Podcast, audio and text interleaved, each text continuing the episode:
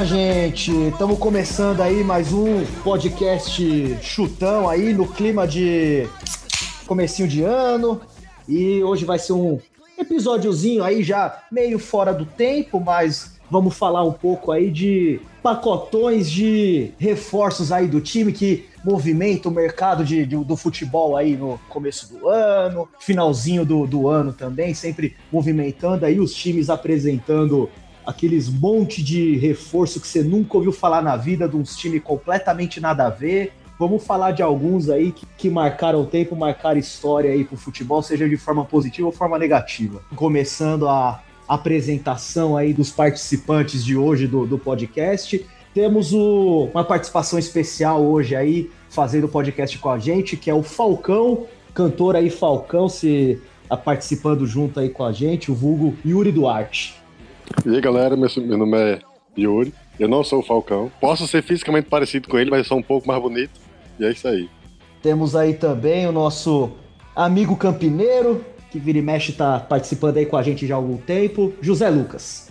Fala galera, bom dia para vocês, boa tarde ou boa noite. E só faz pacotão quem não confia no seu jogador. Temos aí também o nosso amigo curitibano, que hoje nesse em pleno verão deve estar a menos 22 graus lá em Curitiba. Anderson Zoto. Fala galera, e o Fusca passou a informação errada, está fazendo menos 32, isso é o alto verão curitibano, e é isso aí. Bom, temos aí também nosso amigo de Piracicaba, nosso caipirão aí de hoje, Pablo Franco. Salve, salve, bom dia, boa tarde, boa noite. E só queria dizer que pacotão, grande parte das vezes, é sinal de fracasso. Infelizmente, tá mais para presente de grego do que de Papai Noel. Bom, e eu, como, como de costume, sou Matheus Fusca, vou estar tá aí apresentando o podcast para vocês hoje. E solta a vinhetinha aí de começo do, do programa.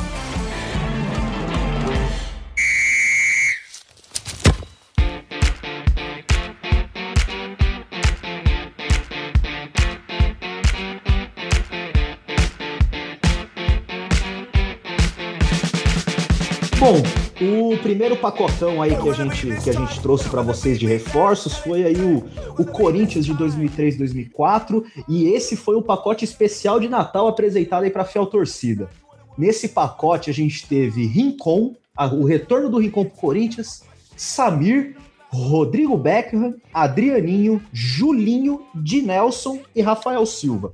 Só dando um rápido panorama do que, que esse time aí conseguiu no ano de de 2004. Ele foi quase rebaixado no Paulistão, foi salvo na última rodada pelo São Paulo. Os corintianos aí devem lembrar desse, desse momento quase trágico para o time. Maldito seja o grafite. Maldito seja o grafite aí para os rivais corintianos. Foi eliminado pelo Vitória nas quartas de final da Copa do Brasil. E no Brasileirão, já com um time muito diferente, com muito jogador jovem, e um time que foi até um pouco de base para o Corinthians de, de 2005, ficou em quinto lugar no Brasileirão. O começo do, do Brasileirão desse time aí foi péssimo, também perigou de ser rebaixado. Quando o Tite chegou no Corinthians, aí na sua primeira passagem pelo Corinthians, ainda não era o treinador de renome que é hoje, conseguiu salvar o time, tirar aí dessa, dessa situação crítica e deixou o time em quinto lugar no Brasileirão. É, Zé Lucas, o que, você lembra desse time aí? Você lembra do, desse time jogando? Eu sei que teve jogador aí que passou, acho que não sei se foi o Adrianinho, que passou pela Ponte Preta também. O que você lembra desse time aí? Cara, assim, eu lembro muito pouco, até pela minha idade na época, mas, cara, posso falar muito de Adrianinho, que iludiu mais que a Morena aqui em Campinas. Ele chegou na ponte na última passagem dele como um cara para resolver os problemas do meio de campo. Realmente começou jogando muito bem, foi pro banco e até hoje é, é o alvo de carinho da torcida por ter perdido aquele gol contra o Náutico que daria o primeiro título da Ponte Preta na, na Série B de 2012, se eu não me engano. Cara, eu lembro que esse time do Corinthians, desses daí, o único que se salvou foi o de Nelson que continuou pro time no ano que vem, que ele era muito jovem, se eu não me engano, ele veio do Paulista de Jundiaí e ele era o que tinha o futebolzinho melhor de todos esses daí. É, eu lembro até que o. Teve uma vez que eu tava conversando, acho que era com o Zoto, que o Dinelson acho que teve uma passagem até pelo Paraná, depois aí de alguns anos no, no, no Corinthians, que o Dinelson teve muito problema de lesão, arrebentou com os dois joelhos, acabou atrapalhando um pouco a carreira dele. Acho que a, não, lembro se foi pelo Paraná, mas a passagem dele não foi muito boa. Foi isso mesmo, Zoto? Foi pelo Paraná em 2007, ele foi contratado como camisa 10 para jogar Libertadores. Ele teve até, eu tava revendo essa, o desempenho dele. Ele teve um começo muito bom, mas com o tempo o Paraná acabou tendo problema de financeiro, né? De má administração e roubo de cofre, e o salário pode ser pago. O de Nelson já estava com problema de joelho já, ele, tipo, ele já não era um jogador que corria. Ele tinha qualidade, mas ele começou a parar de jogar começou a forçar lesão, força, tipo, for, não forçar lesão, tipo, começou a forçar a saída de campo, começou a parar de jogar, começou a tocar errado, tentava ir pro banco, só que ele não ia pro banco porque, porque ele, querendo ou não, ele era um dos melhores meio-campos do time, só que acabou fazendo empenhos assim ridículos, e ainda assim ele ainda deu alguns bons passes para os gols do Josiel, lenda do Paraná Clube, assim, um dos maiores. Isso não é piada. O Josiel é um dos maiores centroavantes da história do Paraná é, Clube. O Josiel foi artilheiro do Brasileirão pelo Paraná, né? Foi. Foi, ele fez metade dos times dos gols do Paraná naquele ano. O Paraná fez 40 gols em 38 jogos, o Josiel meteu 20 naquele ano. Então, tipo assim, só que o de Nelson ele era muito preguiça, sabe? Ele dava um lance, dois lances bons por jogo e era aquilo, porque o Paraná tipo, já não vinha numa fase boa o pagamento de salários era atrasado, era, já, já tava o cenário de crise do Paraná que eles passaram 10 anos aí na Série B, mas foi exatamente isso aí. O Nelson teve essa passagem pelo Paraná Clube depois, em 2007, onde ele não era nem tão velho, ele só tava com o problema do joelho arrebentado. ele arrebentou os dois. Ô, Pablo, você lembra alguma coisa desse time aí também, de 2004, principalmente aí do Paulistão, ou dessa... Desse, cara, desses jogadores, você lembra alguma coisa deles? Então, eu, por ser mais jovem também, né, ter 25 anos, eu acompanhei bem pouco, mas assim, eu, o que a gente pode deixar ressaltado é que dessa leva que apareceu nessa época, só o de Nelson, né, que ficou, ficou em 2005, né, foi campeão, e também a gente não pode deixar de ressaltar que todo jogador que tem um segundo nome baseado em um jogador melhor, normalmente é péssimo. Rodrigo Beckham tá aí para não deixar a gente mentir, porque todo jogador que é colocado como novo Beckham ou etc., você pode ver que normalmente não é aquelas coisas assim, né? É mais fama do que habilidade. E na verdade, o Rodrigo Beckham só tinha esse apelido porque diziam que fisicamente ele era parecido com o Beckham, não era nem o futebol. E era o fato dos dois jogarem como meia, né? Mas eu lembro assim de como eu lembro que ele começou no Botafogo, onde ele apareceu pro futebol no Botafogo, e lendo algumas coisas da época que ele surgiu ali no final dos anos 90, comecinho dos anos 2000, e assim, diziam que ele tinha um futebol promissor assim no Botafogo, mas ele também teve problema, problema de lesão. E eu lembro que esse ano de 2004, assim, o Campeonato Paulista foi uma bagunça total administrativamente para o Corinthians. Cara, eu lembro que o Júnior, que é atual, atualmente comentarista do, é, da Globo, foi, chegou a ser treinador, o Rivelino era gerente, diretor de futebol, assim, todo mundo batendo cabeça, uma bagunça briga para lá e para cá, e aí no segundo semestre, aí final de ano, que veio a MSI, que trouxe um monte de jogador pro Corinthians também, mas no final foi aquela bagunça ali do, junto com a direção do Dualib, né? Basicamente era um, era um aquecimento, né? Porque poderia vir a acontecer em 2007, ah, né? Sim. Porque me parece que os times que são rebaixados, eles vêm se esforçando para poder ser rebaixados. Se você começar a observar, essa bagunça em 2003, 2004, 2005, com aquele engano, né? Aquele engano de 2005 com aquela leva de jogadores, 2006, jogadores indo embora e ficando aquela base que não prestava, você pode ver o que aconteceu, né? Pois é, pois é, pois é. Foi isso mesmo. É, agora, seguindo aqui na, na listagem dos times aí que a gente montou dos pacotões, a gente tem o Palmeiras aí também é um pacotão especial de Natal esse, hein? Que foi anunciado para o Natal de 2005, o time sendo montado para 2006, composto aí por Paulo Baier, Amaral, Edmundo, Márcio Careca e Emilton. É, dando um panorama geral aí também desse do ano de 2006 do Palmeiras. Foi terceiro lugar no Campeonato Paulista. Se eu não me engano, naquela época o Paulista era de pontos corridos, por isso que é considerado o terceiro lugar aí para o Palmeiras. Foi eliminado pelo São Paulo nas oitavas de final da Libertadores e foi 16 lugar, uma posição acima da zona de rebaixamento no Brasileirão. É, Yuri, você como palmeirense, lembra alguma coisa aí desse desse pacotão aí desses jogadores, da passagem deles pelo Palmeiras? Lembro pouco também, porque eu não era tão fã de futebol como eu sou hoje. Mas assim, eu já acompanhava o Palmeiras de um tempinho já. Então não foi um pacotão tão ruim, porque Paulo Baia, por exemplo, Paulo Baia vem de um ano artilheiro no Goiás no ano anterior, e Edmundo foi aquele reforço para a torcida. Assim, porque o Palmeiras vinha desde o fim da parceria com a Parmalat, sempre montando time meia boca, mas com exceção daquele time de 2009 até a chegada da Crefisa, o Palmeiras sempre teve time meia boca para brigar por meio de tabela. Tanto que eu lembro que no Orkut, os caras faziam um trocadilho com a sigla do Palmeiras, a CEP, que é só estamos participando. Palmeiras não brigava por nada. É, e foi aquela, assim, aquela fase complicada, cara, do Palmeiras, que depois combinou com as chegadas do, lógico, um tempo depois, mas dos Adriano Michael Jackson, do, desses caras bem, bem fase B, Jorge Preá. Um monte de pereba que pode dizer que jogou em time grande graças ao Palmeiras. Quer dizer, em clube grande, é porque o time, pelo amor de Deus. Gerlei, a gente era o, os falsos. Os falsos homônimos, se é que posso chamar assim. A gente tinha Cicinho fake, tinha Dinei fake, tinha um tal de Gerlei que ele rodou por um monte de clube que jogou no Palmeiras que ninguém, graças a Deus ele foi embora, mas por mim ele não tinha nem passado no Palmeiras, tão ruim que o cara era. Yuri, é só uma pergunta. Você que é mais torcedor, esse Amaral era era o Amaral velho, né? Ou o Amaral fake também, que era aquele que ficou famoso no Goiás? É, aquele que ficou famoso no Goiás porque disse que o Corinthians se fudeu. Meu Deus. Peraí, então ele teve duas passagens no Palmeiras? Teve duas passagens no Palmeiras. Cara, tipo, ele já deu errado na primeira, o Palmeiras insistiu e trouxe ele uma segunda. É porque insistiu da primeira vez sem dinheiro, insistiu da segunda vez porque continuava sem dinheiro, então... Meu Nossa, Deus. que- cara, então, essa do- desse pacotão aí que eu me lembro, foi uma época que eu comecei a acompanhar futebol.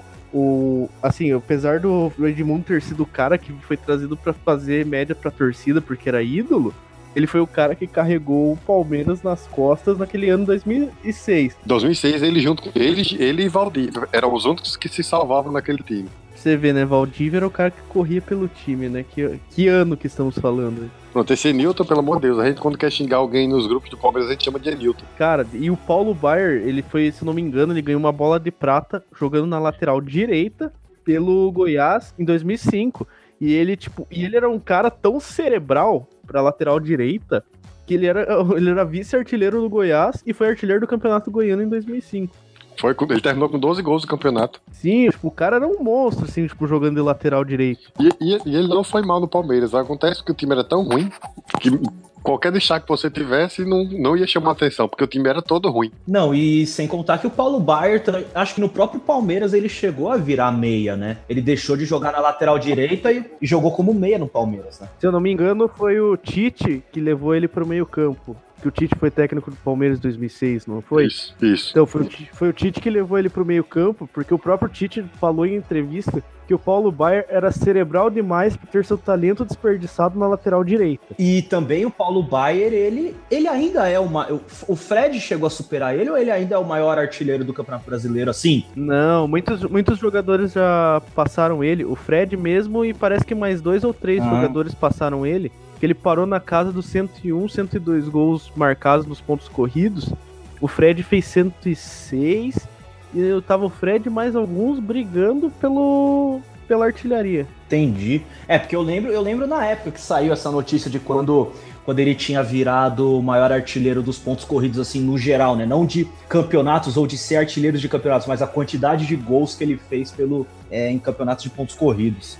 Eu acho que desses, cara, dos jogadores que, que teve nesse pacote, é Paulo Baier e Edmundo, que assim, o Edmundo a gente sabia da qualidade dele, jogava bem, e o Paulo Baier porque ele tava vindo de uma baita temporada no Goiás, né?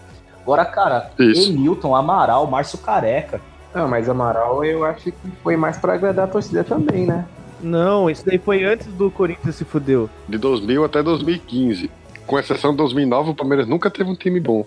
Ganhou aquela Copa do Brasil 2012 numa cagada imensa, porque até hoje eu não acredito que a gente conseguiu passar do Grêmio. E foi isso, pronto. Tanto que desse pós-saída da Parmalat até 2015, a gente teve um título, que foi a Copa do Brasil 2012. E aquele Paulista de 2008. Aquele que o Rogério Ceni na semifinal perdeu totalmente o tempo da bola e tomou um frangaço. Isso. Não podemos negar também que teve aquela forcinha de juiz, porque teve aquele pênalti escandaloso no Tcheco, que ele não deu. Na final da Copa Brasil 2012. Né? O Tcheco armou o chute dentro da pequena área, o Maurício Ramos veio, chutou o pé de apoio na frente do juiz e o juiz fingiu que Eu não, não lembro viu se foi o Maurício Ramos ou se foi aquele maluco lá, o Thiago Heleno. Não, foi Maurício Ramos. O Thiago Heleno tava em cima do Bruno tentando fechar a trave na hora do chute. Porque foi logo depois de uma cobrança de escanteio. Que o Tcheco matou a bola, ele, ele armou o chute, tipo, ele tirou um zagueiro, não, tirou um volante, foi bater pro gol, o Maurício Ramos chegou com tudo e bateu no pé de apoio dele. O Maurício Ramos até chegou a levar a mão na cabeça achando que tinha feito o pênalti, mas a bola seguiu. Aí ele fingiu que não aconteceu nada e saiu correndo. Tempo de sombrio do Palmeiras.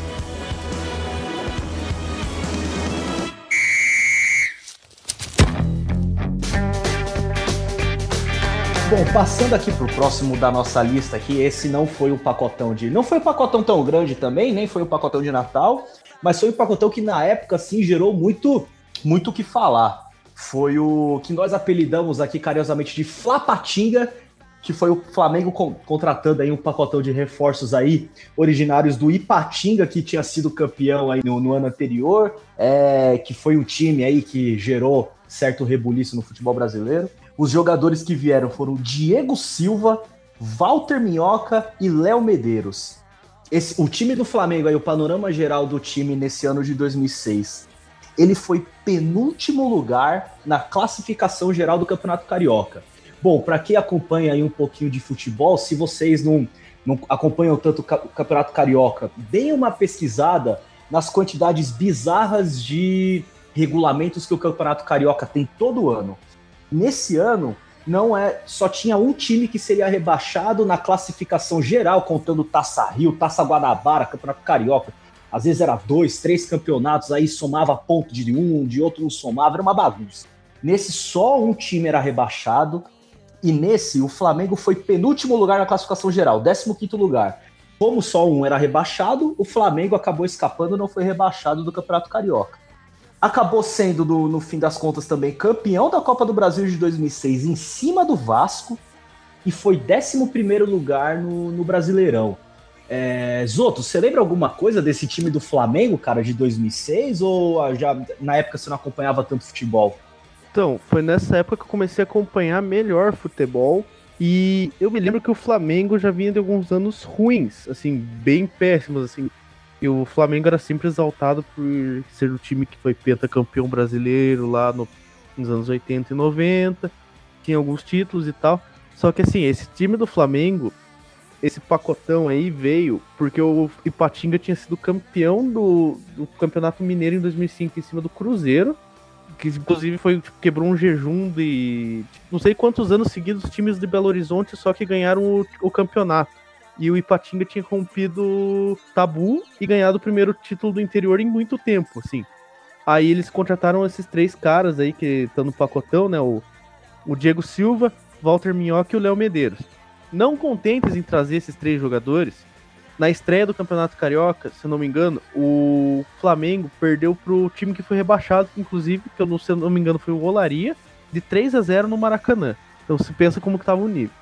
Não felizes, o Flamengo vivia numa época de muita troca de treinador.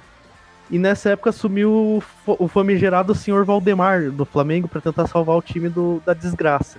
E o senhor Valdemar, esse, e não foi na, na mesma época do meme, porque o meme é de um ano antes, quando o Oswaldo Oliveira é demitido do Flamengo.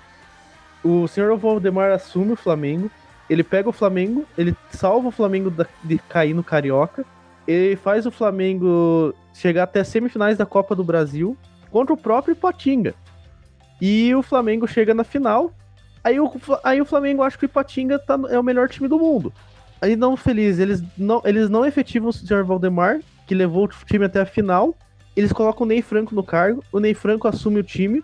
O Ney Franco faz um campeonato mediano com aquele elenco ruim do Flamengo. E no ano seguinte o Ney Franco ainda vai lá e pede mais três jogadores do Ipatinga para jogar Libertadores. O Ney Franco tentou ganhar a Libertadores com o Ipatinga. Pra vocês terem uma noção assim do como foi esses- essa sequência. Que o Flamengo só anunciava assim elencos de chorar, sabe? E o duro era você ter que lidar com matérias no Globo Esporte exaltando cracassos como Tigre Ramírez. Nossa. Meu Deus, eu lembro. Cara, tipo, tentava exaltar, aí o cara, aí o Tigre Ramírez tinha os olhos verdes, assim, bem chamativos. Falavam que ele tava no banco de reservas com os olhos de uma fera para fazer um gol. Cara, tipo, era umas paradas muito imbecil, tá ligado? Foi na placar, né? Falei. Não, não, foi no próprio Globo Esporte, cara. Matéria do Globo Esporte. Ô, louco, isso aí é capa de placar, velho. Esse negócio do Flamengo vai até de encontro com aquilo que o Pablo e o Yuri falaram, cara, porque o Flamengo passou muitos anos bagunçado administrativamente, com times bagunçados em campo, passou alguns anos namorando zona de rebaixamento e vamos dizer assim, entre aspas, por sorte, nunca caiu. É, mas, cara, esse time é um dos exemplos. Apesar de ter sido campeão da, da Copa do Brasil e ter ficado em 11 lugar no Brasileirão, cara, o time do Flamengo era horroroso nessa época. Foi a, mais ou menos a mesma época que era Márcio Braga, presidente do Flamengo, falando um monte de besteira. Era aqueles caras que joga só pra torcida, não, não se preocupa com a administração se preocupa com fazer média com torcida. Cara, desses elencos do Flamengo aí, as pessoas que se salvavam eram Léo Moura e Juan. Cara, pensa assim, que eram dois laterais muito fodas, que eles armavam, defendiam, atacavam, faziam gol, tudo isso sozinhos. Eram os dois sozinhos uma bizarrice. Você só via esses dois caras jogando pelo Flamengo. Eram os únicos caras que você olhava no Flamengo e falava: esses caras têm porta pra camisa do Flamengo. Léo Moura e Juan. É, mas não pode esquecer que por conta disso o Juan foi parar no Arsenal, né? Foi né, mais ou menos nessa época, né? Não, se não me engano, o Juan foi parar no Arsenal porque ele era promessa da base do São Paulo. Então já era de renome, né, entre aspas, nessa época, né? Sim, ele, ele voltou do Arsenal para jogar ele no Flamengo. Ele já chegou do Flamengo com o nome feito já, Juan.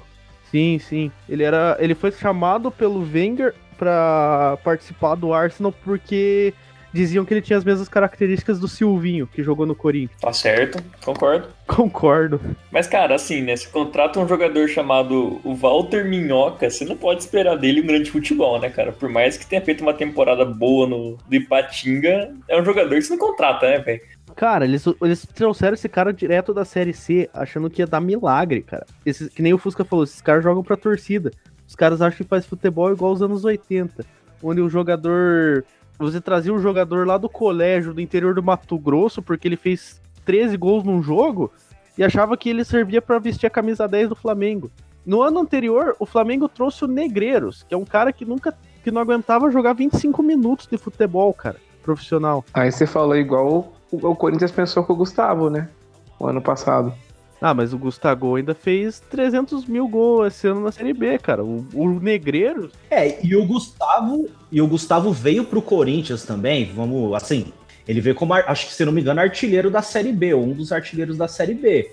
Não é a mesma coisa do cara tá jogando bem na, na Série C. O cara era artilheiro da Série B. Então, assim, ainda tem um, um certo sentido, vamos dizer assim, de, dessa forma, sabe? Tanto que ele foi pro Fortaleza Sim. depois e jogou bem. E, o, e, ele foi a revelação da copinha também, né? Pelo Taboão da Serra. Teve esse fator a mais, né? Então, o cara foi revelação, o cara teve categoria de base. O Flamengo trouxe o Negreiros. O Negreiros, assim, ele. O time lá do Rio Branco de Paranaguá, ele todo ano ele faz um peneirão no qual o jogador, a pessoa vai lá, paga 200 reais e vai fazer uma peneira para ver se tá apto a ser contratado pelo time. E muito jogador sem clube vai lá e faz os, os testes pelos caras. O Negreiros foi lá, tipo, ele era meio tipo, artilheiro das ligas amadoras lá de Paranaguá, e ele pagou essas inscrições, jogou e foi contratado. O Rodrigo Pimpão passou pelo mesmo processo. O Rodrigo Pimpão tá fazendo faculdade de odontologia e passou no teste. Daí só que o Rodrigo Pimpão acabou sendo contratado pelo Paraná e ainda assim joga futebol ainda hoje. O Negreiros, ele começou a fez esse teste, jogou, fez um bom campeonato paranaense pelo Rio Branco e de repente ele começou foi parar no Flamengo, tá ligado? Tipo, um salto gigantesco sabe? Uma coisa absurda. Que o Paraná tinha contratado o Pimpão lá em 2008 para jogar a Série B. O, o, Flamengo trouxe o Negreiros do Rio Grande Branco de Paranaguá. O Negreiros tinha estreado profissionalmente aos 22 anos, tinha marcado 12 gols e o Flamengo trouxe para jogar a Série A, cara. Isso que é o mais absurdo. É o famoso Brasputin da vida real, né?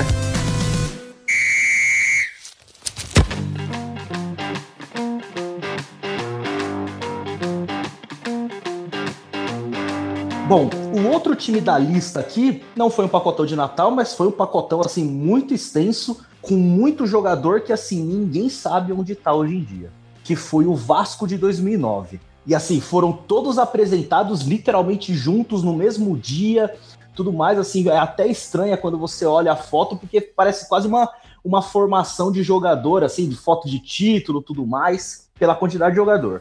Veio nesse pacotão Léo Lima, Paulo Sérgio, Fagner, Ulisses, Fernandinho, outro Fernandinho, não bastasse um Fernandinho no time, tinha logo dois, Tite, Mariano, Henrico e Jefferson. Só um disclaimer: Mariano não é o mesmo que jogou no, no Fluminense lateral, é outro Mariano mais obscuro. Esse Mariano, ele é revelado do Guarani, né? Esse lateral. Aí um breve panorama desse time do Vasco de 2009 aí, como foi as campanhas. Foi eliminado na semifinal da Taça Rio, não se classificou nem para a segunda fase da Taça Guanabara. Foi eliminado na semifinal da Copa do Brasil. O time na época estava na Série B e foi o campeão da Série B. É... Zé Lucas, você lembra alguma coisa desse time aí? Cara, é. Assim, times ruins do Vasco tem um monte, né? Inclusive, é uma coisa certa no futebol brasileiro hoje, né? Mas, assim, sobre esse time aí, você consegue ainda tirar alguns jogadores bons, né? O Fagner é um dos melhores laterais do Brasil hoje, jogou a última Copa. E para por aí.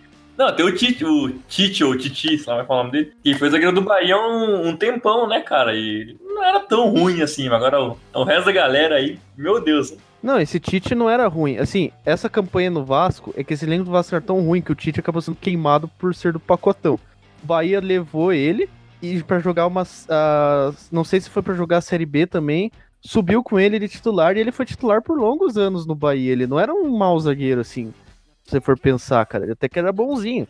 Só que você assumir a, a bucha de ser zagueiro titular de um Vasco destruído é foda, né, cara? E o Vasco de 2009 era aquele pós que tinha os velhões, né, em 2008, que era o time do, do, do Pedrinho, né, e do... É, o time que o, que o Vasco o Vasco tentou imitar o Palmeiras, é, pegando o Edmundo para tentar salvar o time da desgraça, e não conseguiu, porque o, o Edmundo já não, era, já não tinha tanto pique para aguentar tantas partidas assim. Até que foi uma, um pacote não tão ruim, porque trouxe o Fagner, o Tite também, que não era, não era ruim. E olhando aqui na notícia de 2009, falava que eles estavam tentando contratar o Cássio, o atual Cássio, goleiro do Corinthians de hoje. Hein? Na época ele tava no Grêmio, não tava? Tava no PSV, encostado junto com o Fagner.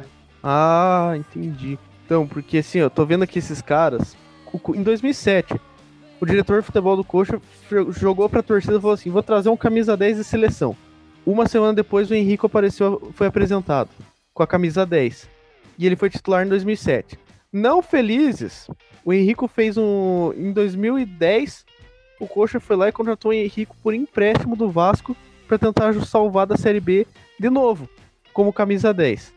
Só que dessa vez não foi apresentado como camisa 10 de seleção. Bom, gente, o próximo time aqui é o único que aparece duas vezes na nossa listagem e os dois com o pacotão de Natal. É o São Paulo de 2009 e 2010 que apresentou nesse ano, no finalzinho do ano de 2009 para a temporada de 2010. Xandão, André Luiz, Léo Lima, Marcelinho Paraíba e Fernandinho. É, dando o panorama geral desse time aí no, no ano de 2010, foi eliminado pelo Santos na semi do Paulista, eliminado pelo Internacional na semi da Libertadores e nono lugar no Brasileirão. Essa aqui, o, o primeiro que falar alguma coisa, eu vou deixar terminar de, de falar. Vamos lá, quem quer falar desse time do São Paulo aí? Eu, nessa época, já acompanhava mais futebol, né? O Corinthians estava na série, estava disputando nada na Série A, né? Eu lembro muito bem do Xandão, André Luiz, Léo Lima, Marcelinho Paraíba, que, que veio como status de craque da época do Curitiba, né? Me lembro muito bem. Ainda que nesse time de 2009 e 2010, eu acredito que tinha o Marlos também, né? Que era outra promessa. Eu lembro muito bem que o Xandão, na época de São Paulo, era até um bom zagueiro, tinha, entre aspas, uma, uma boa moral com o time. Fernandinho, né? Que nem se fala jogador que veio do Grêmio Barueri, que inclusive é um cara que eu não consigo entender se ele é bom ou ruim, né? Até hoje. E o Léo Lima é um cara meio estranho, né? Eu não consigo entender o que esse cara fez para jogar em tantos times grandes, né? Ter jogado no São Paulo, ter jogado em outros times. A gente viu que esse pacote ia dar errado no dia da apresentação. Porque colocaram todos de uma vez, deram bolas pra eles fazerem embaixadinha e todos erraram. aí que é bom. Sucesso, né, cara? É, então, além desse pacotão aí, o São Paulo levou o, o Mar... e o Carlinhos Paraíba do Coxa, além, junto com o Marcelinho Paraíba. O Marcelinho Paraíba já tinha um pré-contrato. O Carlinhos Paraíba e o Marlon saíram depois por transferência mesmo. Foi porque o Carlinhos Paraíba chegou um pouquinho depois, não foi? Foi, exatamente. Um pouquinho depois. E esse pacotão foi contratado porque o São Paulo, na época, tinha feito um time de 2009 e o time quase foi campeão brasileiro, mas na penúltima rodada tomou um sacode do Goiás e perdeu as chances de título. Mas eles tentaram, né, eles, eles perderam esses, um monte de jogador em transferências para Europa. O Miranda saiu para Europa, o outro zagueiro Agora até esqueci o nome agora. Tio Alex Silva, André Dias. André Dias, não era? André Dias, isso. André Dias foi parar na Lazio. O Júnior César mesmo saiu do, do São Paulo para ir pro Flamengo na época. Teve um monte de troca de jogador e o São Paulo contratou um, um pacotão para suprir essas saídas. E o resultado até que não foi tão ruim aqui, vendo aqui, né? Tipo, semi do Paulista, semi da Libertadores, um nono lugar no Campeonato Brasileiro mas esse pacotão aí, o Marcelinho Paraíba foi contratado, acho que todos, era o único que fazia uma justificativa contratação, ele e o Fernandinho, porque o, o Marcelinho Paraíba tinha ganho a bola de prata da placar no ano anterior, pelo que ele fez no Coxa, mesmo com o Coxa sendo rebaixado.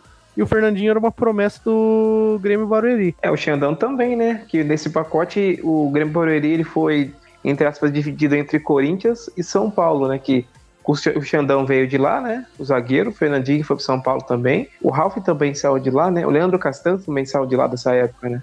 E o Val Baiano foi pro Flamengo. Val Baiano, é verdade, Val Baiano. Lembro do funk do Val Baiano que batia no Globo Esporte. Val Baiano não é melhor que o Adriano. Mano, o Flamengo sempre leva a bucha, né, cara? Esse Léo Lima é o mesmo Léo Lima do pacote do o Vasco? Mesmo Léo Lima. É isso? É aquele Léo Lima. É o mesmo. Senhor Jesus. Ele foi campeão paulista em 2008 pelo Palmeiras, aí foi embora e quando voltou foi pro São Paulo. Meu Deus.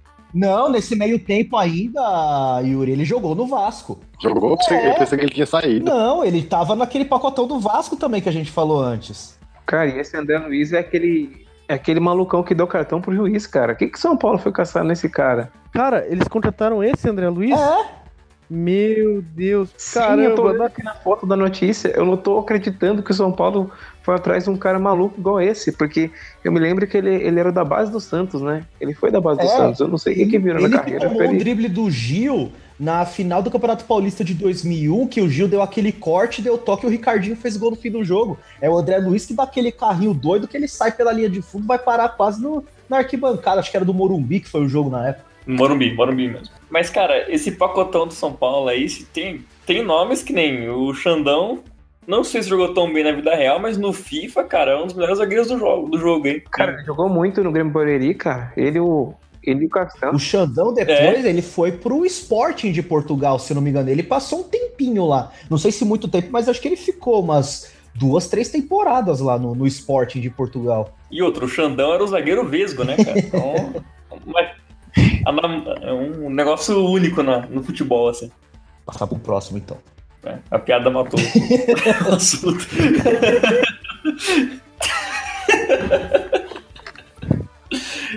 Bom, o próximo time aqui, como dito anteriormente, é o único que aparecia duas vezes na listagem.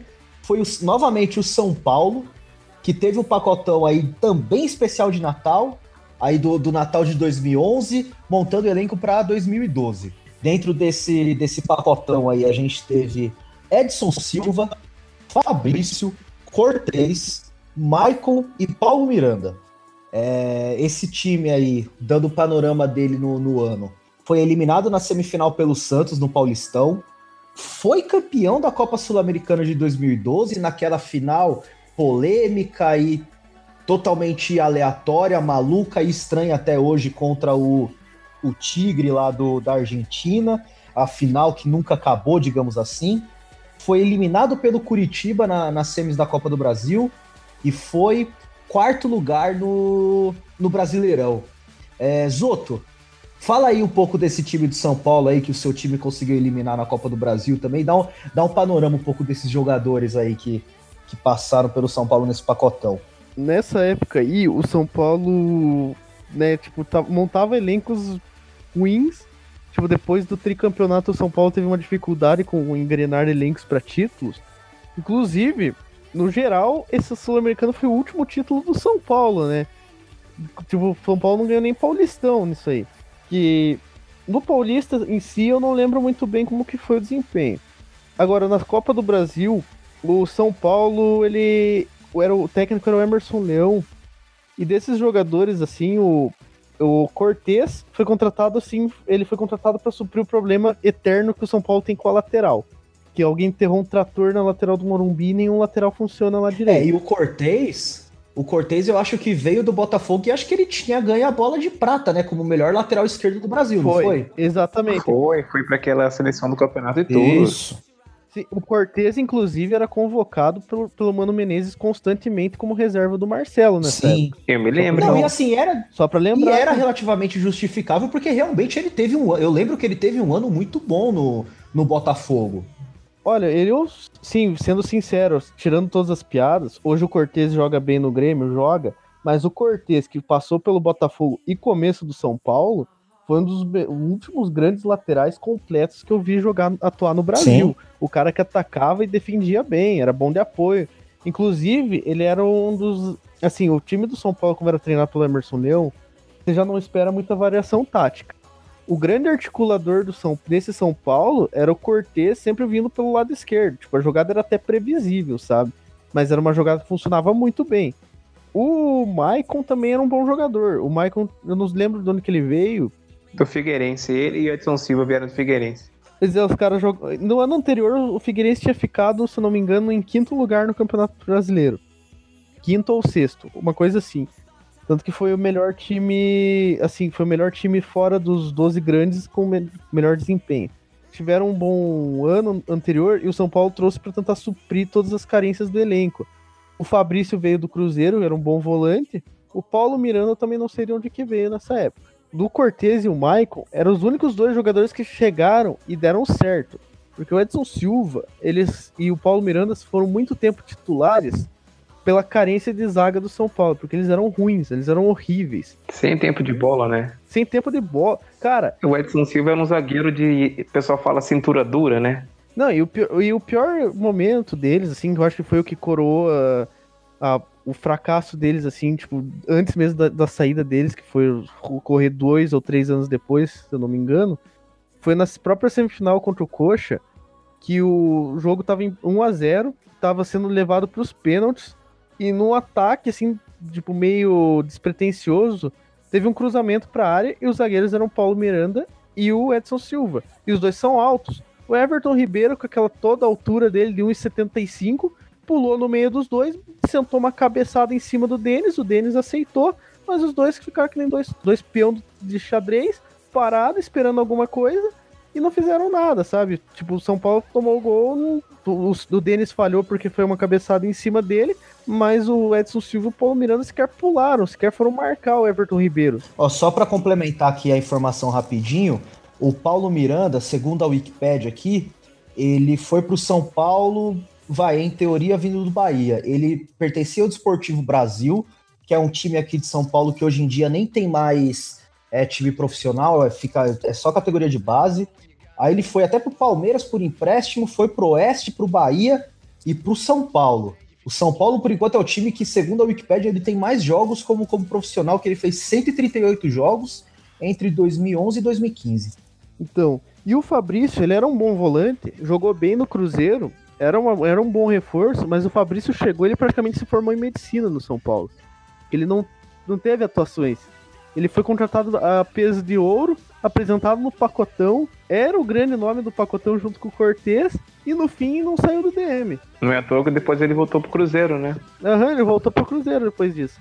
E na Sul-Americana, quando o Emerson Leão, depois da eliminação na Copa do Brasil, onde ele tentou aplicar num jogo que ele tinha vantagem, um, um 2-3-5, que foi a formação que ele aplicou e ter falhado, ele foi demitido. Teve, o Carpegiani assumiu o São Paulo antes, ele também começou mal, ele não durou muito tempo no cargo e o Ney Franco assumiu. E o Ney Franco levou o time pro quarto lugar no Campeonato Brasileiro e foi campeão da Sul-Americana, naquela circunstância bizarra, mas tipo, o time era o melhor disparado. Na semifinal, eles sentaram 5 a 0 na Universidade do Chile, que era do São Paulo já na época, que era famoso pelo toque de bola, futebol envolvente, não sei o que mais.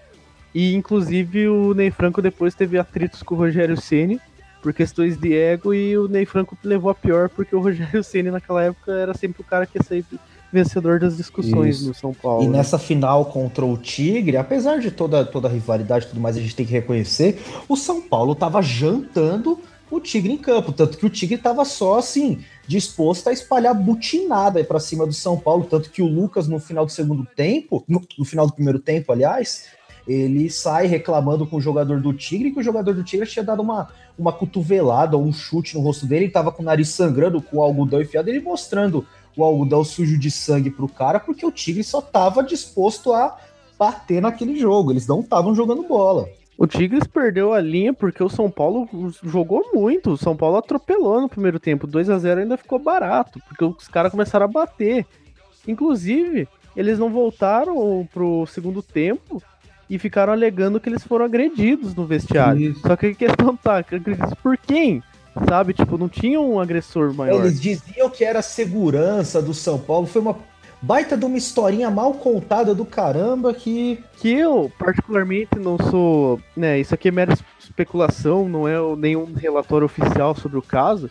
Eu acredito que os jogadores do Tigre tentaram é, agredir alguns seguranças do São Paulo e eles partiram pra cima e sentaram o cacete nos caras. Bem capaz. É o que eu creio que aconteceu. É o que é bem provável, porque do jeito que eles já estavam agredindo os jogadores em campo, depois tomar um vareio para chegar no vestiário e se irritar com algum funcionário do São Paulo era dois passos, né? É, então. Ou tentar quebrar o banheiro, né? E os, os seguranças os deixarem, né? Também, pode ter sido. Começou a destruir vestiário, coisa assim, sabe? É, eles não sei se eles chegaram a pensar assim, não, vamos tentar fazer alguma coisa para e aí a gente ver se consegue incriminar o São Paulo, colocar a culpa no São Paulo, falar que foi culpa deles, mas cara, foi muito estranho na época. A gente fez muita piada de falar que é, realmente o São Paulo não ia aguentar o segundo tempo, por isso que foi lá agredir os jogadores do Tigre.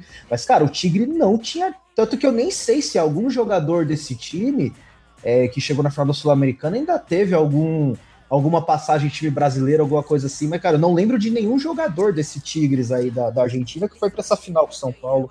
E, cara, desse pacotão aí também tem o Maicon, né? Que era muito criticado da torcida de São Paulo. Vários lances e jogos quando o time não estava bem, a culpa era dele. E ele foi pro Grêmio e mostrou que o problema não era ele, né? Que ele começou a fazer grandes jogos, virou capitão do Grêmio e campeão da Libertadores logo é, depois. Ele se né? encontrou bastante assim no Grêmio, cara. Tem identificação com a torcida, joga bem. E hoje ele é peça fundamental no time do Renato Gaúcho. Pois é. E foi motivo de piada, né, cara? Quando ele saiu do São Paulo pro Grêmio, São Paulo falando, ah, se ferraram agora, pegaram esse jogador horrível. É mais um que que reforça a questão de sair de São Paulo e for campeão, né? É, e não. E às vezes você culpa o jogador errado, né, cara? Porque assim, 2000 e pós-sul-americana aí, o São Paulo entrou numa sequência ruim que para mim continua até hoje, né?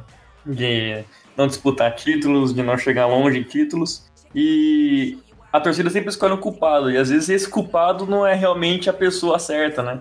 Você, talvez muito mais seja da, seja da presidência do clube, seja dirigente, seja outros jogadores que a torcida protege por ser talvez algum nível técnico um pouco a mais, acaba culpando essa galera que não aparece tanto nos jogos. Né? Mas quem acaba culpando quem carrega piano e não quem quem se sabe quem finge ser jogador de futebol em campo e aí quem de fato é acaba levando a culpa por não ter destaque, não ter mídia, esse tipo de coisa. Exatamente. Vai pelo lado mais fraco da corrente, né? Então, vim procurar aqui os dados da final da Sul-Americana 2012. O único cara famoso, que ficou pelo menos famoso posteriormente aqui desse time do Tigres, foi o Federico Santander, que anos depois foi eliminar o Corinthians jogando pelo Guarani do Paraguai. Nossa! Aquele gol lá que o Cássio falhou. É o único. E ele era reserva. É. E ele era reserva desse time, ele nem começou o jogo e nem chegou a entrar porque não teve substituição, né? Mas ele foi o único desse time que é famoso. Eu fui procurar aqui por, com base na Wikipédia. Do time titular, três caras têm, têm o, só o link de página em português. E dos três, nenhum nome assim que me bata que vem à cabeça que diga que eles jogaram no Brasil. Que é Rubem Bota, Lucas Orban e, da, e Damian Albio. Nossa. Mas nenhum desses três caras aqui passou pelo Brasil. Cara, esse Lucas Orban, se eu não me engano, ele joga no Leipzig, não joga? Não, você tá confundindo o Lucas Orban alemão com o Lucas Orban argentino. Caraca, cara, é- muito parecido então, o cara. cara é o- o homônimo de um cara, de, de um cara alemão, velho. Que bizarro. Então, esse Lucas, esse Lucas Orban aqui que eu fui procurar, até eu achei o nome estranho pra ver se não era o mesmo cara, mas hoje ele joga, hoje ele é lateral esquerdo do Racing. E do Pacotão, e do time do Pacotão aqui, só pra vocês terem noção, os únicos que eram titulares nessa final do time do Pacotão era o Paulo Miranda improvisado lateral direito Nossa. e o Cortez jogando na lateral esquerda. O Edson Silva o Mai, e o Maicon eles estavam no banco de reserva. O Fabrício nem relacionado tava porque tava no, tava no DM. E é isso, e é isso aí. Só pra fechar aqui, o, o Orban do Leipzig é Willy Orban. Ah, Tudo a ver. É outra pessoa.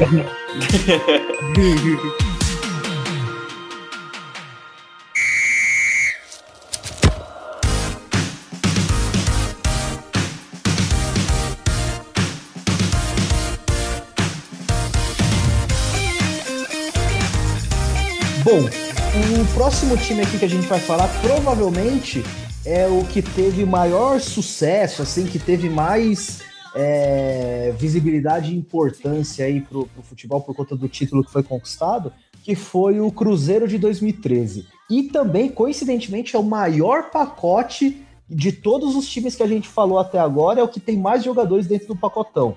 Obviamente que nem todos estavam no time base que foi que foi campeão, como eu vou falar na sequência, mas é o pacotão que foi apresentado aí no começo de ano.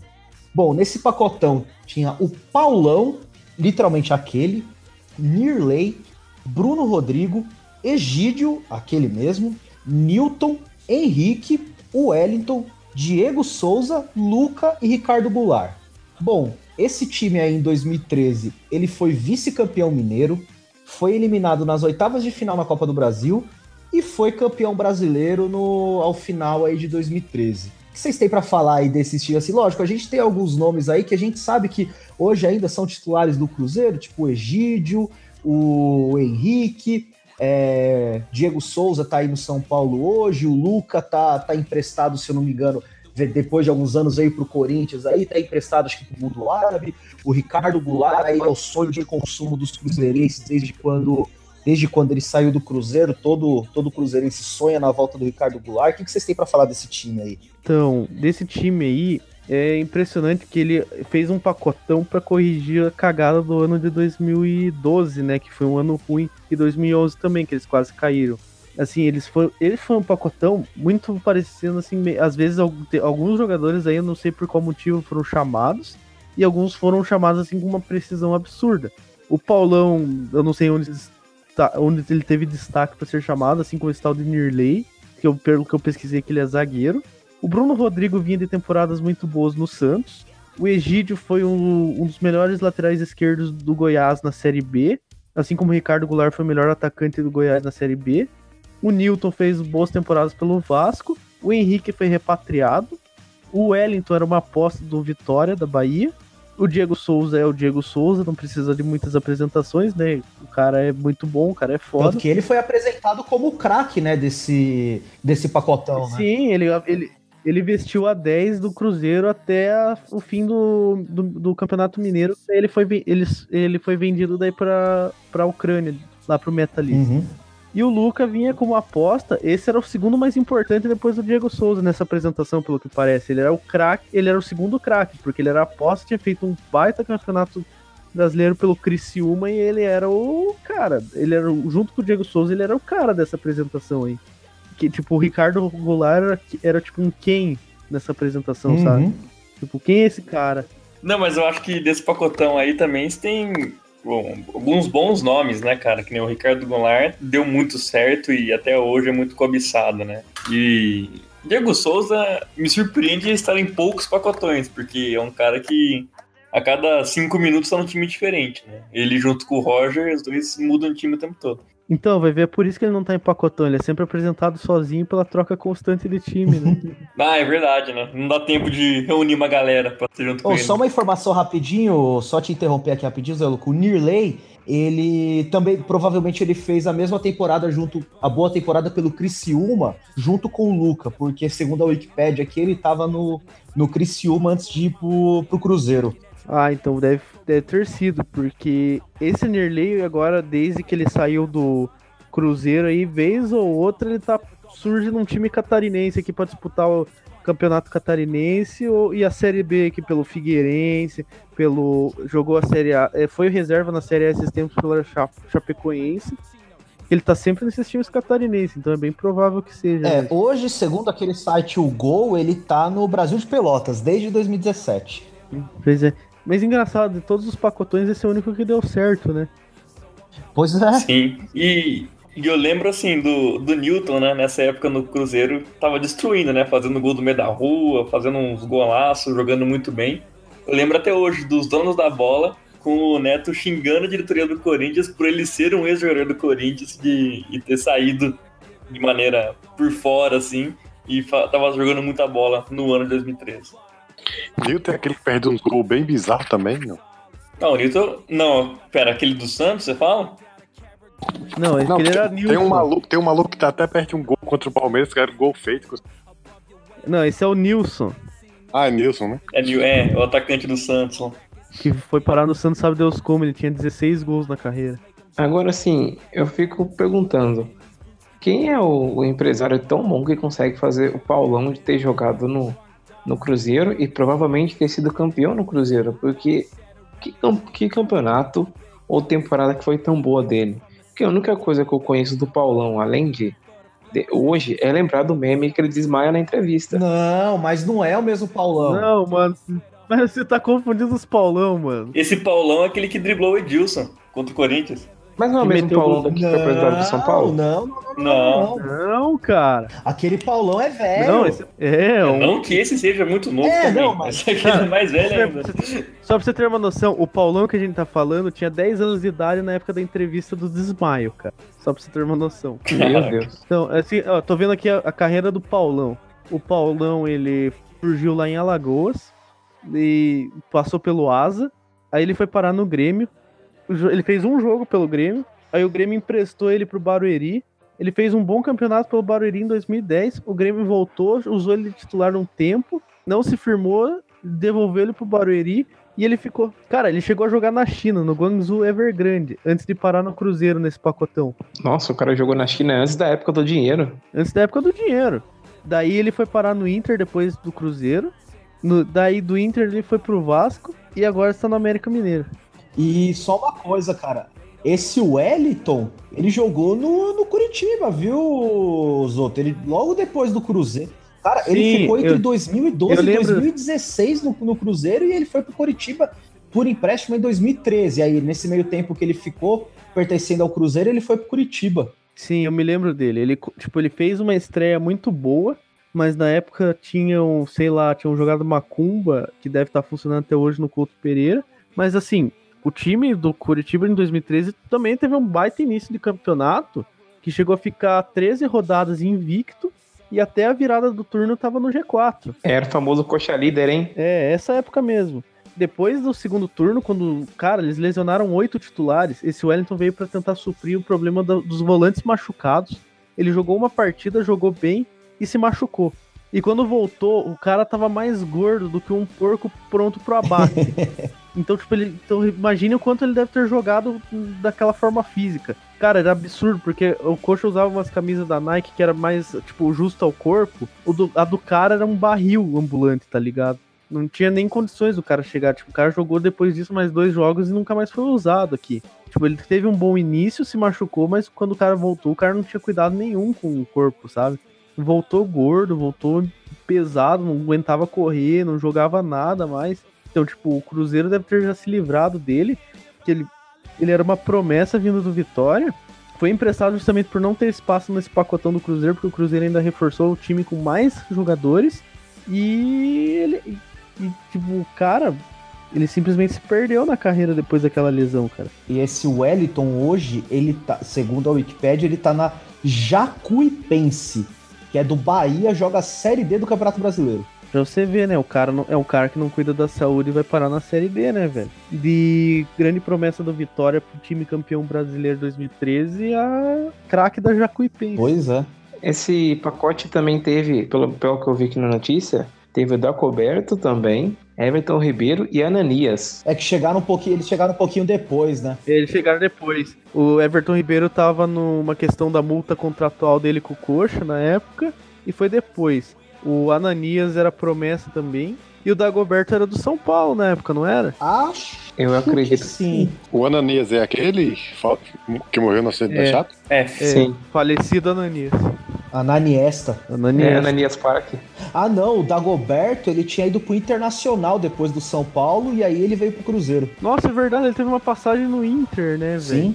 Nossa, caraca, nem lembrava do Dagoberto Eu no também Inter, não, mano. abri aqui na Wikipedia agora que eu lembrei. Não, então eu lembrei agora, eu lembro da foto da apresentação dele no Inter e tudo mais. Nossa, pior, né? Ele jogou bem no Inter naquela época. É, segundo a Wikipedia, foram 39 jogos e 10 gols. Pô, é uma boa média pra carreira dele, assim. Sim. O Dagoberto é um cara multicampeão, né? O Egídio também é outro, né? Cara, o Dagoberto tem cinco ou seis campeonatos brasileiros. É, porque ele ganhou pelo Atlético Paranaense, né? Ganhou pelo São Paulo e ganhou pelo Cruzeiro. Ele, nos últimos anos, o Egídio só teve título em 2017. Não é verdade, né? O- Ele foi campeão brasileiro. Ele foi bicampeão brasileiro pelo Cruzeiro, aí veio pro Palmeiras, foi campeão da Copa do Brasil, campeão brasileiro, aí ficou ano passado sem título e esse ano voltou a ganhar a Copa do Brasil. Aliás, ano passado.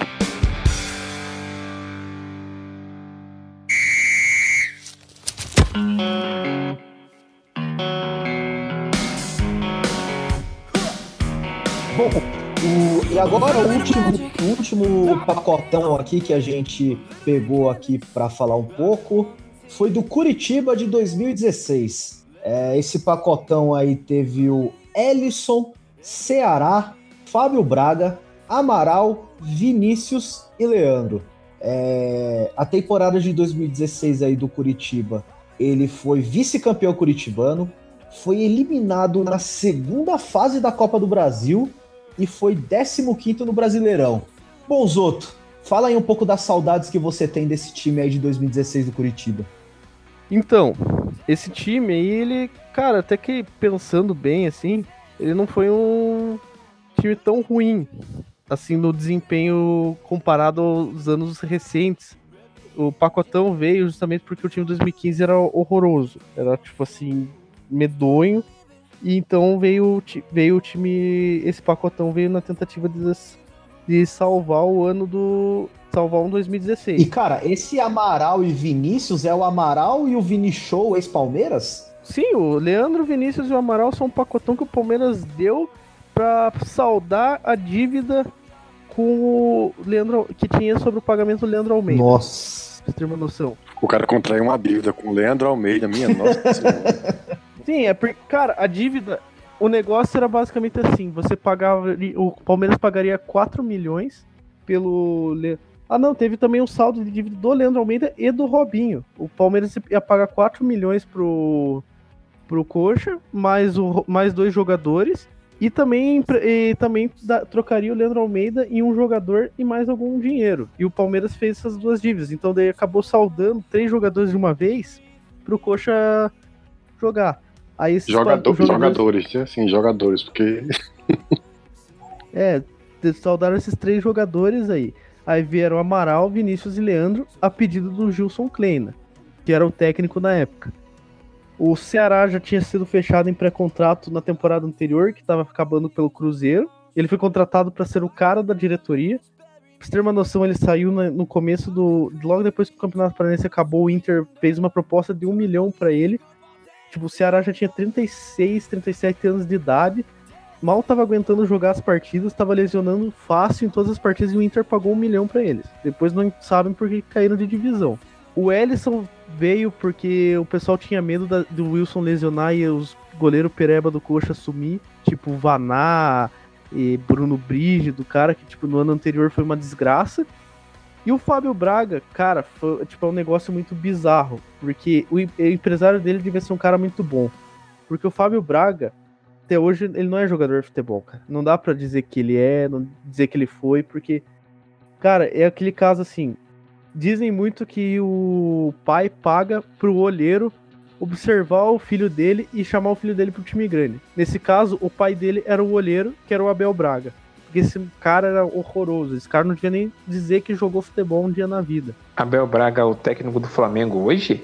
Sim, ele é filho do, do Abel Braga, do, do, Abel Braga técnico. Meu Deus. Cara, ele realmente ele não é jogador de futebol, cara. O pai dele devia ter falado, filho, vai estudar. Se não é jogador, tá ligado? Mas sei lá, o pai não quis bloquear o filho, agora ele tem um filho pereba jogando aí. Mas, cara, ele, tipo, ele é horroroso. Tanto que ele era o avulso do, da apresentação, sabe? Tipo, chegaram lá, apresentaram, bateram foto, todo mundo viu lá. O Ellison, ah, veio do Cruzeiro. Ceará, veio do Cruzeiro. Amaral, Vinícius Leandro, Palmeiras. Quem que é esse cara? Ah, não sei. Quem que é? Não sei o que. Procura, procura. De distribuíram cartinhas dos reforços para quem tava na apresentação. Tá escrito lá, Fábio Braga. Mano, daí você para e pensa, quem é Fábio Braga, tá ligado? Aí vão lá e falam que é o filho do Abel Braga e você já entende tudo, sabe? E depois esse time ainda teve alguns reforços durante o período lá. E assim, além de ser perdido o estadual pro Atlético, foi eliminado na segunda fase da Copa do Brasil pelo assim foi na segunda fase mesmo da Copa do Brasil? É, pelo que eu pesquisei, foi na segunda fase, hein? Cara, eu acho que essa informação. Desculpa, mas acho assim que ela foi meio errada, porque se eu me engano, o Coxa foi um pouquinho mais longe. Realmente, cara, foi na segunda fase e perdeu pro Juventude, cara. Nossa, é verdade, lembrei do jogo. Que o Coxa ainda tentou fazer um gol no último, no último minuto, meteu um gol, na volta, na, na, logo na saída de bola, o Juventude, o Juventude ainda conseguiu empatar o jogo em 2 a 2 É, então, porque o primeiro jogo foi 1 a 0 pro Juventude, e aí o segundo foi 2 a 2 É isso aí. Esse 1 a 0 do Juventude foi logo depois de perder a final do Paranaense. O time des descontrolou hum. depois disso. Foi uma coisa assim, uma coisa bizarra essa situação, tá ligado? Tipo, depois dessa derrota, tipo, o time tava jogando muito bem no estadual. E tá, na própria Copa do Brasil, colocaram. O, inclusive o Fábio Braga foi titular no jogo, no primeiro jogo da primeira fase da Copa do Brasil, que o Coxa ganhou de 3 a 0 Do Guarani de Sobral. Isso, o Coxa deitou. O Coxa, tipo, meteu 3 a 0 fácil, com o terceiro time. Tipo, o time tava jogando muito, tava voando. De repente chegou nessa final, o time pipocou. Tomou 3 a 0 na ida, 2 a 0 na volta. Foi um bagulho muito horroroso. Tanto que o Gilson Kleina não sobreviveu mais algumas rodadas, porque ele, tipo, o time abriu o placar e deixava tomar virada. Aí o Gilson Kleina foi demitido. Aí veio o Carpegiani, assumiu o técnico. O Carpegiani tentou administrar o Campeonato Brasileiro só para não cair e levou o time até as quartas de final da Sul-Americana quando perdeu para o Atlético Nacional, que era o Atlético Nacional que foi campeão da Libertadores. Que tinha o Borja, tudo mais assim. Então, cara, pra você ter uma noção, esse foi o melhor ano da gestão do presidente Bacelar. Então pense como foram os três anos, 2015, 2016, 2017. Nossa. Cara, tipo, foi assim, o Coxa, depois disso aí, você vê que o nível é patético, precisa de uma revolução, precisa trocar tudo, precisa de muita coisa, pra você ter uma noção. Esse time aí é... Esse time aí, tipo, se esse time é o melhor, imagine o que foi o pior. Nossa. Ô, Yuri, e alguns jogadores aí eram do. Que nem os outros falaram, era do Palmeiras, né? Sente saudade de algum deles? Nenhum. Nenhum mesmo. Esse Leandro veio do Grêmio. Jogou muito bem a Série B, mas porque enfim era a Série B, mas na primeira oportunidade de jogar contra time de Série A, ele fez o que mais sabia fazer. Merda. Cara, eu lembro desse cara jogando na seleção, eu não lembro se era do Brasileirão ou Sub-20, cara. Eu já vi esse cara jogando com a da seleção. Não, ele chegou a jogar um jogo na seleção principal, Leandro. E marcou gol. E fez gol, foi. Foi um jogo contra a Bolívia que a gente tinha marcado um amistoso, que só podia jogador atuando nos dois países, na, no Brasil e na Bolívia. E, e, um dos jogadores convocados para a seleção foi o Leandro e o outro foi o Henrique, dos jogadores tipo, que estavam no Palmeiras. Agora, oh, mas peraí, esse Leandro não é o Leandro Bochecha, não. Não, né? sabe? É ele mesmo.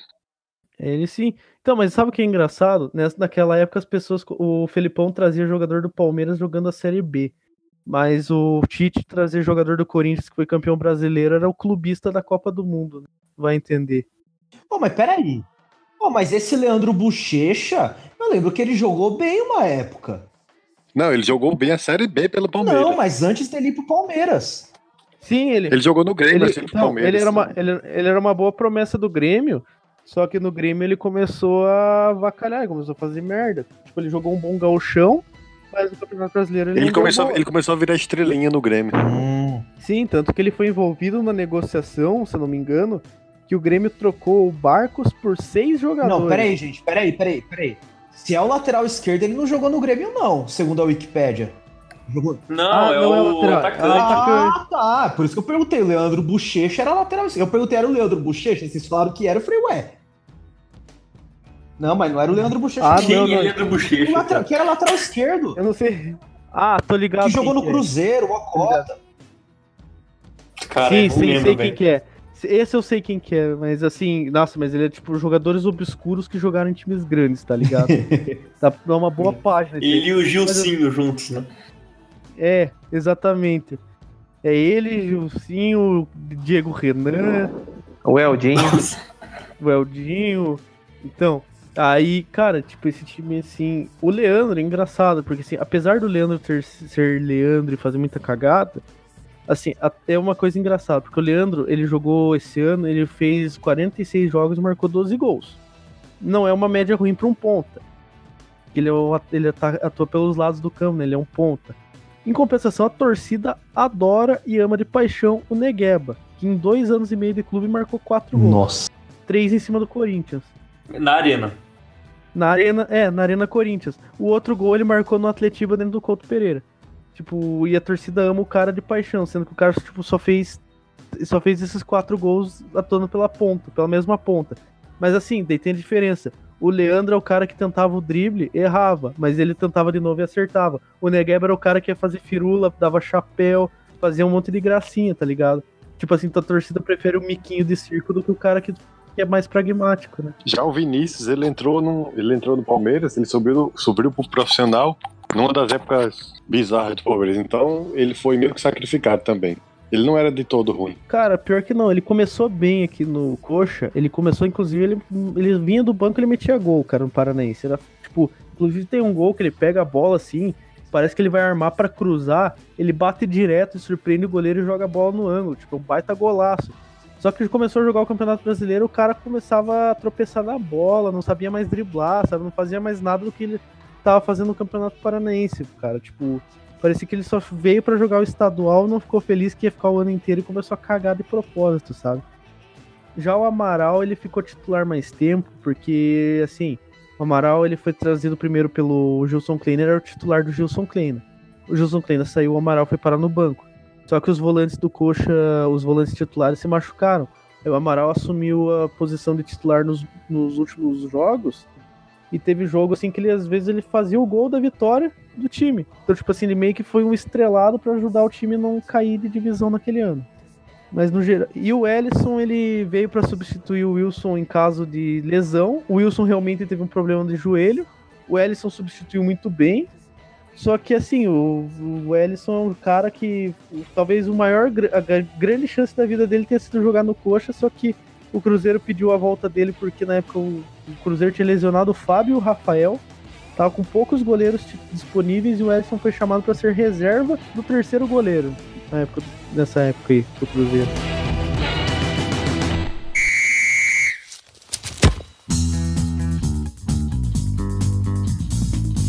Bom, gente, agora, de surpresa aí, é fazer um, quadro novo aí que a gente vai lançar aqui no nosso podcast, que é o teste relâmpago de futebol aí para ver quais vão ser os resultados aí dos nossos dos nossos integrantes. Mandei aí o link para vocês, é, abram aí, vamos fazer esse testezinho do BuzzFeed junto aí. O teste que a gente vai fazer hoje aqui para estrear o quadro chama para qual time de futebol você devia torcer? E sem mais delongas, que time é teu? Olha aí, já começa como um trocadalho já. Top, piadas top. Vamos lá, o primeiro, a gente já tem um gif maravilhoso aqui do Vanucci falando Itália!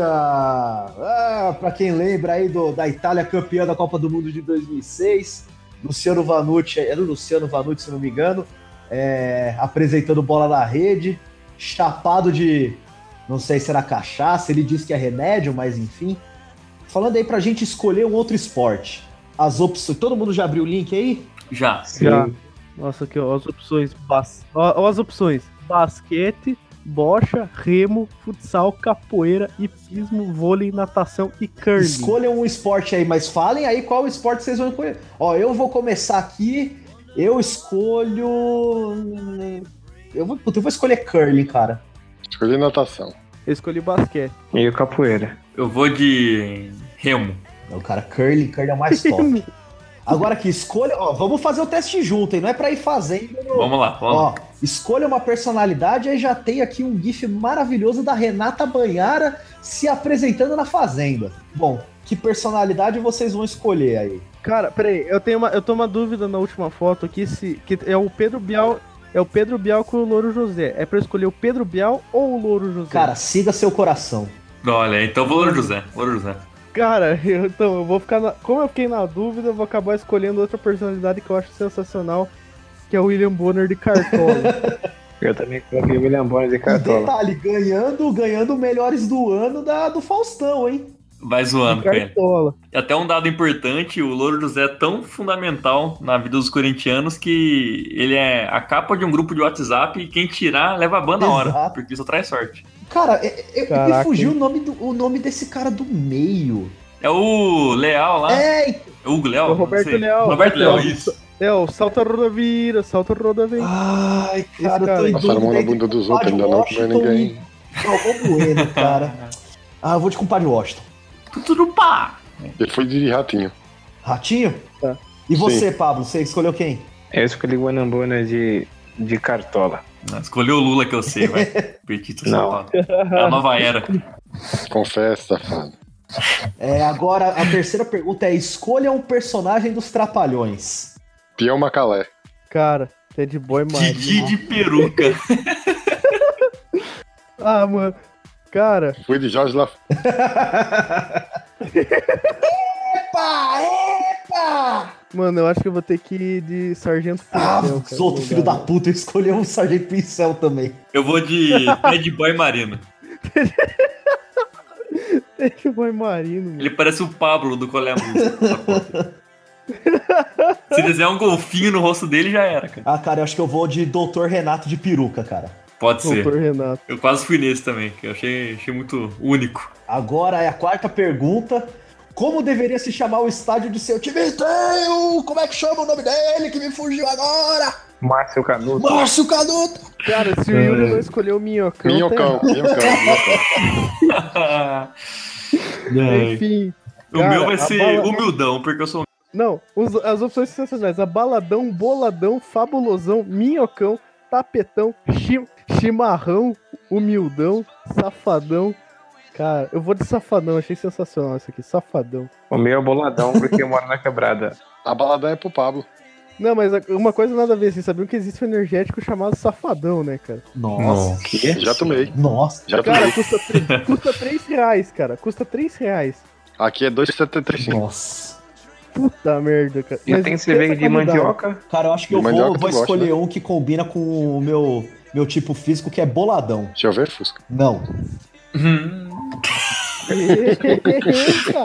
Se for Eu assim, tem que escolher o minhocão, então. né? Ô, Pablo, e você escolheu o quê? Vou deixar meu WhatsApp na publicação, hein? Vocês conversam, não.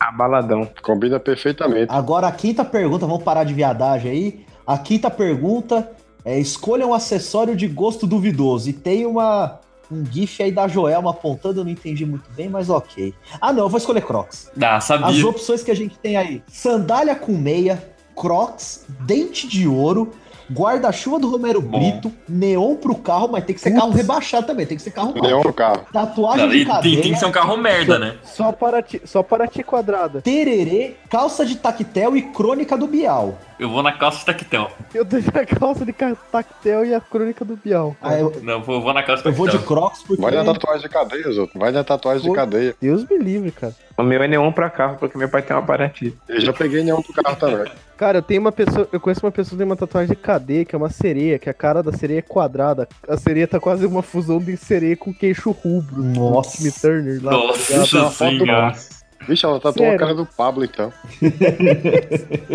É, se ela fosse tatuar a Yuri, ia pegar a costa e não ia fazer nem metade da orelha, né? Nossa. Vamos pra próxima pergunta que o negócio tá ficando feio. Só na trocação Eu peguei- vocês dois aí. eu peguei a calça do Tactel, só pra avisar. Bom, o próximo aqui é. Escolha um palhaço brasileiro e eu já digo pra vocês Tiririca. que só tem uma alternativa Tiririca, eu certa. já peguei a tiririca. Não, só tem uma alternativa certa. Não é o Bozo. Foi o Bozo? Não, de O ouro é o dia do- de nariz de palhaço, cara. Não tem como escolher outra coisa que não seja o de ouro preto. Ah, não. Eu, eu vou no Bozo. Eu fui de tiririca. Não, eu, eu votaria. Eu só votaria se tivesse o palhaço gozo do Hermes e Renato. Só isso que eu Não, votaria. verdade, verdade. Pô, tem o Carequinha também, cara. Tem a musiquinha do Carequinha. Cara, eu vou de palhaço gozo, na moral. Porque ele, é o que mais- porque ele, é- porque ele é a inspiração do palhaço gozo. Só por isso. É, justamente. Só- Eu também escolhi o palhaço Bozo porque ele cheirava e eu compartilho. Mentira. Tu cheira mal. né? Eita, eita, eita, não dormi a noite ainda. Olha. Revelações. Zé Droguinha Alô. Polícia Federal. Não, brincadeira. Ó, informo a todos os órgãos competentes que eu não tenho nenhum tipo de relação com o Pablo. É, estou aberto aí para qualquer tipo de questionamento e ajuda em qualquer tipo de investigação. Faço minhas as palavras de Fusca. Tá, mas eu tenho uma dúvida. Você comeria a Gretchen também? Nossa senhora. Aí é difícil, hein? Bom, vamos para a próxima pergunta que o negócio tá que o negócio tá tá ficando feio aqui. Qual sua vilã de novela favorita? Opções: Bia Falcão, a empresária sem escrúpulos de Belíssima, Perpétua, Olha. a beata encruada de Tieta, Branca Letícia, a madame apaixonada de Por Amor, aliás, pegava, Odete Reutemann, a ricaça nojenta de Vale Tudo, Carminha, Também a maldade encarnada de Avenida Brasil, Nazaré, a raposa felpuda de Senhora do Destino, Laurinha Figueroa, a quatrocentona falida de Rainha da Sucata, Laura, a cachorra de celebridade, e Maria de Fátima, a alpinista social de Vale Tudo. Laura, cachorra de celebridade. Nazaré Tedesco. Vou escolher a Carminha. Eu também vou de Carminha. Celebridade não era a novela do Jorge Fernando, que ele aparecia direto? Ou do Wolf Maia? Era do Wolf Maia. Celebridade é a novela que tá no Vale a Pena Ver de novo atualmente. É, eu acho. Eu, eu assisto, cara, pior que eu assisto. Eu, Eu, só também. não assisto porque eu trabalho, né? eu hora essa novela. Essa novela é América. América é legal. América era Eu bom. vou de Branca Letícia, a Madame Apaixonada de Por Amor, que apesar de não ter assistido a novela, cara, Suzana Vieira.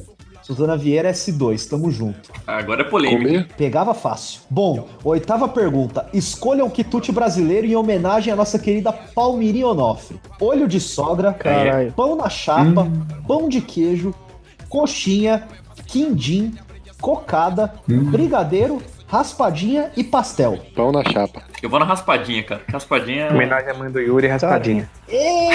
Olha! Nossa, que filho da. Caraca. velho. Bom, eu, em homenagem, em homenagem ao amor da minha vida, a minha namorada, querida, amada, eu vou de pastel. Gado demais, né? Obrigado, Fusca. Não, porque você não gosta de pastel. Nessa hora, o, o editor tem que colocar a música do, Globo Rural tocar. Eu vou de coxinha. Cara, a música do Globo Rural sempre me lembra aquele vídeo da Rave, cara, tocando Globo Rural, cara. E aquele do astronauta fugindo, cara, em câmera lenta, já viu? Eles vão correndo na lua, aí toca. Caralho. Vem. Bom, É, vamos vamos pro próximo. próximo. Ah, Esse também é bom. Aquele, aquele vídeo ficaria 10 10 se eles teriam saído Ah, entendi. Beleza. Ficaria do do- do- dois. Deu ABC no Yuri. Vai, vamos aqui que é do Escolha o xingamento para o Felipão e o GIF que tá é um dos- uma das melhores entrevistas da história do Felipão, que se eu não me engano é aquela que ele tá falando do juiz. É porque o juiz deve ter gozado. Bom, os xingamentos que a gente tem aqui: safado, filho de uma égua, bobo, volta, cara de mamão, burro, o desgrama, sua mãe tem rastafari no sovaco infeliz. Esse. Cara, sua mãe tem rastafari no sovaco, Cara, na esse- boa.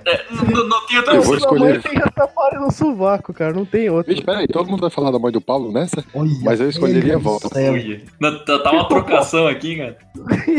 Cara, eu sou soco no olho, cara. Eu vou escolher volta porque eu não consigo xingar o Felipão, não. Ah, putinha do Felipão, dá o cu pra ele. Ah, não, pera. Daria fácil.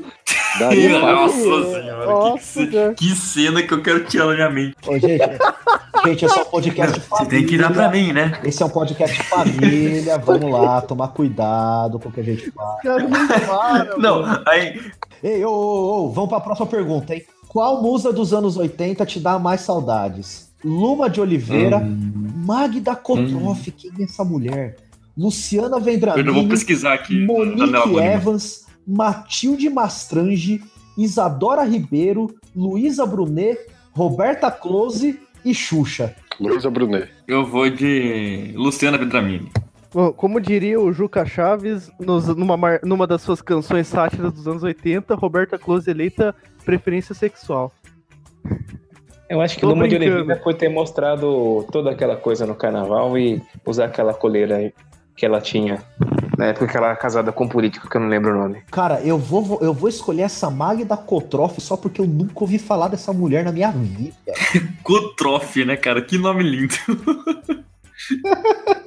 Vamos, podemos passar pra próxima, né? Eu vou escolher a Luísa Bom, vamos lá. Zoto. Zoto. Não, peraí, Zoto, quem foi, qual foi seu resultado? São Paulo. E, não, mas fala aí, o que que tá escrito aí na, na descrição? Você deveria torcer para o São Paulo. Pelo menos o da época do Raí. Aqui também. Vixe, Maria. Ah, tá certo, tá quem você certo. tirou, Eu Zé certo. Lucas? Eu tirei o Mengão da massa. E o que que tá escrito aí? Você deveria torcer para o Flamengo. Se não, de agora, pelo menos o, do Zico. O- Um abraço pro pessoal que gosta do Zico. E você, Pablo, tirou quem? Cruzeiro. Você deveria torcer para o Cruzeiro. Abraçar o padre Fábio de Melo na torcida e lembrar dos bons, tem- bons tempos do Dida. Olha aí. Bom, eu tirei aqui o BBMP, o Bora Bahia minha porra.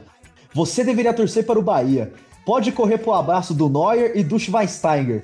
Ok. Olha aí. Bom, bom, gente, é... ah, gostei desse quadro novo, hein? É bom a gente começar a fazer em todos eles, porque vai dar, vai dar jogo isso aí. Apesar dos xingamentos, apesar aí da, da trocação franca e aberta aí de, de, de adjetivos carinhosos aí entre o Yuri e o Pablo, é, foi, foi muito bom aí, gente. Então, vamos ficando por aqui. Espero que vocês tenham gostado aí, tenham aproveitado o nosso, o nosso podcast aí falando desses pacotões maravilhosos de reforços aí do futebol brasileiro. E, como sempre, acabamos o episódio com o nosso tchau tchau especial do Gerd Wenzel. tchau, tchau. tchau, tchau.